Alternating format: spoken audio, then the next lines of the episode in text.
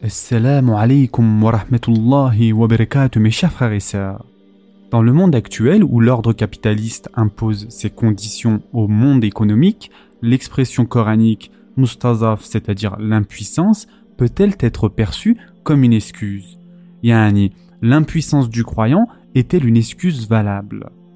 Mes chers frères et sœurs, on ne peut concevoir une telle chose car la communauté islamique à l'ère du bien-aimé prophète sallallahu alayhi wa sallam n'était pas généralement riche. Les polythéistes et associés non musulmans environnants qui tentaient de les anéantir étaient bien plus riches et matériellement bien plus forts qu'eux. Cependant, mes chers frères et sœurs, non seulement cette communauté ne se tourna pas vers la pratique de l'intérêt et du gain illicite, donc euh, avec l'intention de se fortifier par exemple matériellement et financièrement pour combattre les tribus non musulmanes, mais au contraire, même seule l'idée de se laisser aller à de telles pratiques ne leur ont même pas traversé l'esprit. Les musulmans de cette époque se sont battus à la mesure de leurs possibilités en ayant la pleine conviction que seul Allah est à même d'octroyer le pouvoir, la force et la puissance à ses serviteurs. En fin de compte, ils purent jouir de la récompense divine, la plus grande conquête islamique eut lieu autant des vaillants compagnons du prophète sallallahu alayhi wa sallam, car il est certain que le pouvoir spirituel prend toujours le dessus sur le pouvoir matériel. Et en effet, Allah dit dans le Coran Combien de fois une troupe peu nombreuse a par la grâce d'Allah vaincu une troupe très nombreuse, et Allah est avec les endurants. Surat al-Baqarah, verset 249.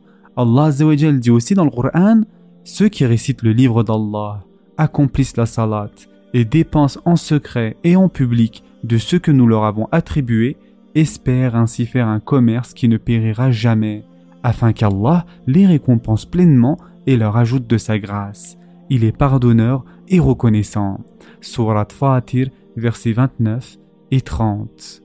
De plus, mes chers frères et sœurs, le verset que nous allons voir de la Sourate al-Fatiha nous démontre que l'assistance d'Allah à notre égard est directement liée au degré de notre soumission à lui. Et en effet, Allah dit dans le Coran C'est toi seul que nous adorons et c'est toi seul dont nous implorons secours. Surat al-Fatiha, verset 5. L'être humain a donc un besoin crucial d'éducation spirituelle. C'est pour cela que, durant les temps de l'ignorance, Allah envoya les prophètes sur terre comme les plus grands éducateurs de l'humanité. Et le noble prophète, sallallahu alayhi wa quant à lui, fut envoyé durant l'époque la plus ignorante de toute l'humanité. À cette époque, les conditions économiques étaient pires que le capitalisme actuel. Le sens d'humanité était inexistant. Il n'y avait plus de conscience humaine. Et donc la question que l'on devrait se poser, c'est comment le prophète sallallahu alayhi wa sallam a-t-il pu guider une communauté ignorante pire que la société capitaliste? Comment l'a-t-il éduqué spirituellement au point d'en faire la meilleure communauté qui ait jamais existé, à savoir la communauté du siècle du bonheur? Comment le grand ignorant et cruel Wahshi ibn Harb al-Habashi a-t-il pu se transformer en un compagnon noble? Comment des gens qui arrachaient violemment leurs filles de la poitrine de leur mère pour les enterrer vivantes sont-ils parvenus à être des croyants sensibles, pleins de miséricorde et de compassion? Eh bien voilà mes chers frères et sœurs, c'est sur ces questions essentielles que nous devons réfléchir. Dans le passé, des systèmes similaires aux systèmes capitalistes et socialistes ont existé et ont disparu. Et donc, le seul moyen d'arriver à cela, c'est de s'armer de piété contre l'ordre établi. Parce que l'on raconte que l'ordre établi, c'est-à-dire la mondialisation actuelle, relève d'un système très puissant qui dépasse les gens, si tel est le cas, comment l'homme peut-il prémunir ses valeurs face à l'effet envahissant et nocif de cet ordre établi? Mes chers frères et sœurs, l'homme ne peut le faire que grâce à la piété. L'amour et la crainte divine enfuis dans son cœur sont sa plus grande armure. En effet, quel que soit le domaine de la vie dans lequel il s'y trouve, son seul moyen de se protéger contre les actes illicites et même douteux reste sa piété. Le croyant ne peut être stupide au point de ruiner son bonheur éternel au profit des jouissances trompeuses temporaires d'ici-bas. Plutôt que de transgresser les lois divines pour combler les désirs passagers de son âme, il préfère prendre du recul.